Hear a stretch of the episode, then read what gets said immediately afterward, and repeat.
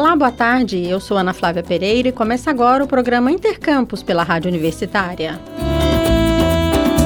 A Universidade Estadual de Goiás, UEG, aplica no próximo domingo, 7 de agosto, as provas do seu vestibular 2022-2. Os locais de prova já foram divulgados e podem ser consultados no site da instituição. A avaliação será composta por 52 questões objetivas e uma redação. Os portões dos locais de prova serão abertos às 11h45 da manhã e fechados a 1 hora da tarde, pontualmente. Para realizar o teste, os vestibulandos devem levar caneta de material transparente de tinta preta, documento original com foto para o procedimento de identificação e o comprovante de inscrição ao vestibular 2022-2 da UEG. Será obrigatório o uso de máscara de proteção facial. O resultado preliminar deste vestibular da UEG será divulgado no dia 31 de agosto. Já a relação final será informada no dia 12 de setembro. Os cinco cursos mais concorridos neste processo seletivo são Fisioterapia, em Goiânia, com 13,23 candidatos por vaga, Medicina Veterinária, em São Luís de Montes Belos, com 10,8 candidatos por vaga, Farmácia, em Anápolis, com 6,63 candidatos por vaga. O processo seletivo 2022-2 da UEG oferta 450 vagas para 11 cursos de graduação que serão ministrados em sete municípios goianos livro de cunho político que retrata com humor a atual conjuntura brasileira. Essa é a proposta do livro Por Incrível que Pareça, a ser lançado na Câmara Municipal de Goiânia na próxima segunda-feira, dia 8. Organizado pelo professor aposentado da UEG e cientista político Pedro Célio e pelo dramaturgo e revisor profissional Newton Rodrigues, a obra é composta de poemas e narrativas curtas de cunho social e político do momento atual brasileiro e reúne autores de renome como Luiz Rufato, Tião Paraíba, além dos próprios organizadores. Em entrevista que vamos ouvir agora, Milton Rodrigues conta à jornalista Silvânia Lima tudo sobre a publicação e o lançamento. Na próxima segunda-feira, dia 8 de agosto, haverá lançamento de livro na Câmara Municipal de Goiânia. Trata-se da obra, por incrível que pareça, Bestiário de uma Era Negacionista, da editora Kelps. O evento é aberto e está marcado para as 18 horas no auditório Carlos Eurico. Uma compilação de narrativas, poemas e até texto teatral, textos curtos de diversos autores, organizados pelo professor e cientista político Pedro Célio Alves Borges e também por Newton Rodrigues, que é dramaturgo e revisor profissional, ambos ligados ao FG. E para falar sobre a publicação, está aqui conosco ao vivo o Newton Rodrigues. Olá, Newton. Obrigada por falar aqui ao público ouvinte da Rádio Universitária. Olá, eu que agradeço a ocasião para falar de um tema tão interessante e importante para nós. O lançamento do livro, por incrível que pareça, é tratado pela Câmara né, Municipal de Goiânia como um ato político e cultural que fará o lançamento na próxima segunda-feira, dia 8, às 18 horas, numa sessão aberta. Do que se trata esse livro, Newton? Esse livro trata do momento atual que estamos vivendo desde 2019, né? uhum. e que reúne textos de vários autores que escolheram como personagem principal da sua obra de ficção, em bom que se diga, é ficção, embora às vezes se pareça muito com a realidade, figuras que ganharam alguma notoriedade no campo político, dentro ou fora do governo federal. Gente que ganhou espaço na mídia por aquilo que fez, por aquilo que disse e acabaram figurando como personagens dessas histórias que realmente parecem incríveis. Certo, e são histórias bem humoradas, né, expressas através de poemas, narrativas curtas e até um texto teatral. Apesar desse toque fictício, né? Trata-se da realidade atual. Na verdade, a literatura não se dissocia da realidade, mesmo quando o autor pretende. Né? Quando ele escapa, quando ele foge de algum aspecto da realidade, ele acaba denunciando por ausência. E é, é, fato, é isso. O texto é muito atual, é muito dentro da nossa realidade. Muitos dos personagens continuam frequentando a mídia impressa, a televisão. Enfim, o leitor vai estar diante de coisas que ele acompanha no seu dia a dia. É muito interessante isso, né, Newton? Porque a nossa realidade tem sido um pouco dura, né? Do ponto de vista político, do ponto de vista da, da epidemia, né? Então, ter um toque de humor nesse momento é muito importante, né? É claro, sim, é, é bem importante, né? E, e, embora não seja um livro de comédias, né? Mas é muito bem humorado por o modo como a realidade dura que nós estamos vivendo é tratado pelos diversos autores é um modo bastante bem humorado, é uma recriação muito lúdica e isso o leitor haverá de embarcar nesse, nesse gozo de uma leitura prazerosa e vai conseguir rir algumas vezes com certeza.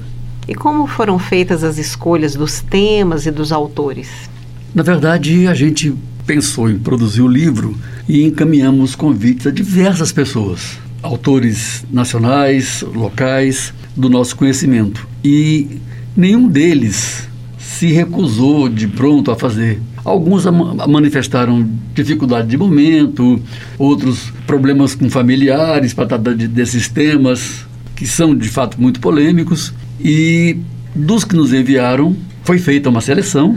E aqui nós temos dez textos que tem crônica, conto, poema, poema de cordel e um texto de teatro escrito pelo Léo Pereira, daqui de Goiânia.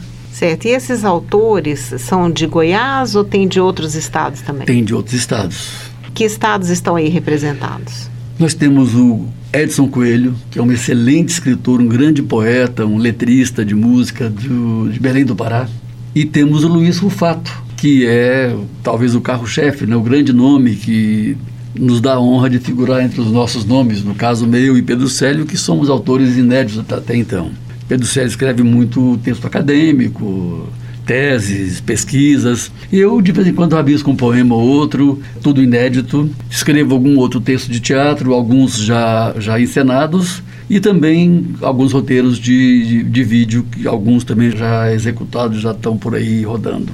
Mas então Rufato que é um escritor mineiro, radicado em São Paulo, é o grande nome, é o nosso, digamos, o nosso padrinho.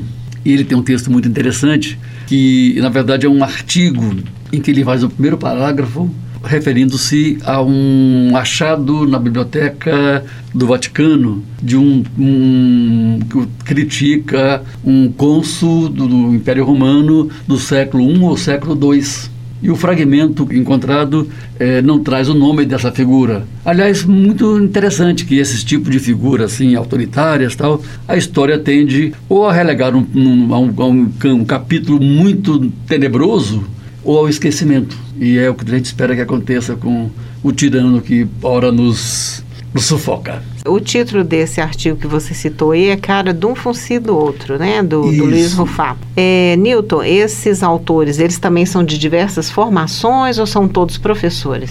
Não, são de diversas formações. O Edson Coelho, do Pará, é publicitário. O Luiz Rufato, eu não tenho certeza se ele passou pela academia, se ele chegou a ser professor, mas a profissão que ele exerce, que ele declara, é de escritor. Um escritor premiado nacionalmente é, pela Academia Brasileira, premiado internacionalmente, um grande escritor com vários títulos publicados e muitos deles premiados. Você também tem uma autoria aí, né? Tem um, uma sim, crônica. Sim, tem uma crônica. É, Homem de Bens. Um Homem de Bens. Esse S, no, esse plural aí no finalzinho é interessante porque, na verdade, costuma-se elogiar os homens de bem. Hoje em dia a gente tem muitos homens de bens. Eu escolhi uma figura que está fora do âmbito do poder, mas está muito próximo da família presidencial. E na minha história, essa figura é, como personagem principal, o mentor intelectual, como se fosse, digamos, a iminência parda do poder. É evidentemente que é uma viagem minha, tá? Essa minha personagem é um advogado. Um advogado que cuida tão bem das suas coisas que não sabe quem está morando ou quem não está morando na sua casa eu acho que essa dica é, já é bastante para não, não fazer também spoiler do meu texto. Você gostaria de ler algum trechinho, ou do seu artigo, ou de outro, que assim dê uma palhinha para as pessoas sobre do que, que se trata o livro?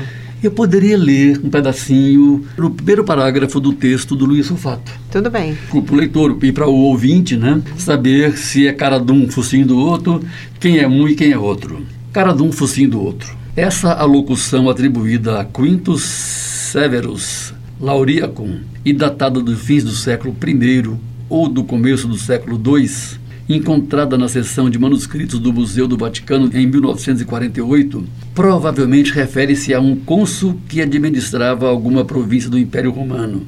Acredita-se que Nórica ou Récia. O autor, de quem nada sabemos, lamenta a gestão obscurantista e totalitária do governante, cujo nome se perdeu no tempo, e que o documento incompleto não revela.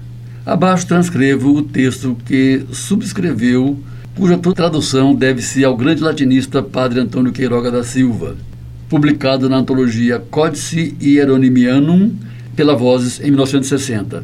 Vou ler apenas mais duas citações. E porque nascera gente pobre, proletária, odiava a gente pobre, para que não o confundissem com seu passado. E porque fora repudiado pela gente remediada, plebei, odiava a gente remediada e punia-a com pesados impostos, gravibus tributa e perda de direitos, detrimentum iurium.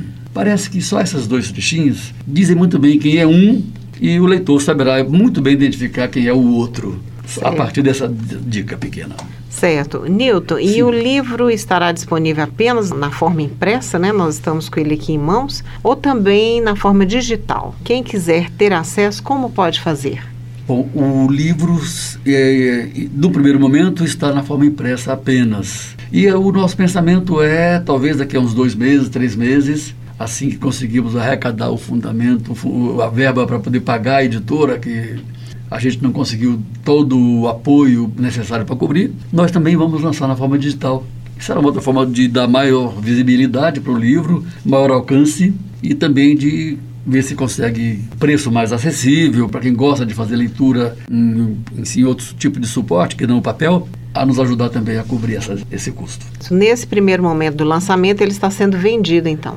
Exatamente, sendo vendido e o preço é R$ reais. A gente acredita que se vender dois terços do livro vai conseguir cobrir o custos. custo da produção. Certo. Nilton, então nosso tempo se encerrou, o espaço está aberto para você fazer o convite, né? Para quem quiser ir ao lançamento do Por Incrível que Pareça. Bom, eu gostaria de dizer ao leitor que é um livro político, cuja importância transcende esse momento pré-eleitoral. Não é um livro eleitoreiro, não é um livro de campanha política, ele não faz defesa de nenhuma candidatura. Ele simplesmente mostra quão incrível é o momento que a gente vive em razão da bestialidade que reina nas instâncias do poder no Brasil de hoje. Tá? E acredito que quem não puder ler o livro agora poderá ler depois. É um livro que tem a pretensão de ter uma, uma durabilidade maior, é uma coisa que a gente tenta criar assim, uma comunicação com o leitor prolongada da posteridade. O sonho de quem escreve é esse, a gente tem sempre consegue alcançar. Mas é isso. Será um prazer muito grande contar com a presença do público. O lançamento vai ser no dia 8, na segunda-feira próxima, das 18 às 20 horas. A Câmara tem uma agenda complicada, cheia de eventos, são muitos pleitos, então nós temos horário para começar e horário para terminar. Haverá apresentação de músicas, leituras de poemas que só não entraram no livro porque nós tomamos conhecimento depois do livro impresso e pouca fala. Sabe, o livro vai falar por si, Pedro Célio e eu achamos que o que nós tínhamos de falar está impresso aqui e qualquer fala improvisada vai ficar menor do que está escrito aqui no livro. Tá certo, fica aí a dica então. Nilton, nós agradecemos muito a sua presença aqui na Rádio Universitária, entrevista, desejamos sucesso na obra e também no seu lançamento. Agradeço muito, Silvânia, pelo espaço que você está nos dando. Somos muito gratos e esperamos contar com a sua presença lá no lançamento. Com certeza. Silvânia Lima para a Rádio Universitária. O Intercampus de hoje fica por aqui. Voltaremos na segunda-feira, ao meio-dia. Nossa programação, você já sabe, pode acompanhar pelo rádio nos 870m, pela internet no site radio.fg.br ou pelo aplicativo MinUFG. A seguir, temos mais jornalismo com Universitário Informa. Nos trabalhos técnicos, hoje contamos com a Ana Cláudia Rezende e o Tiago Damaso. A todos e todas, obrigada pela audiência, bom final de semana e até mais!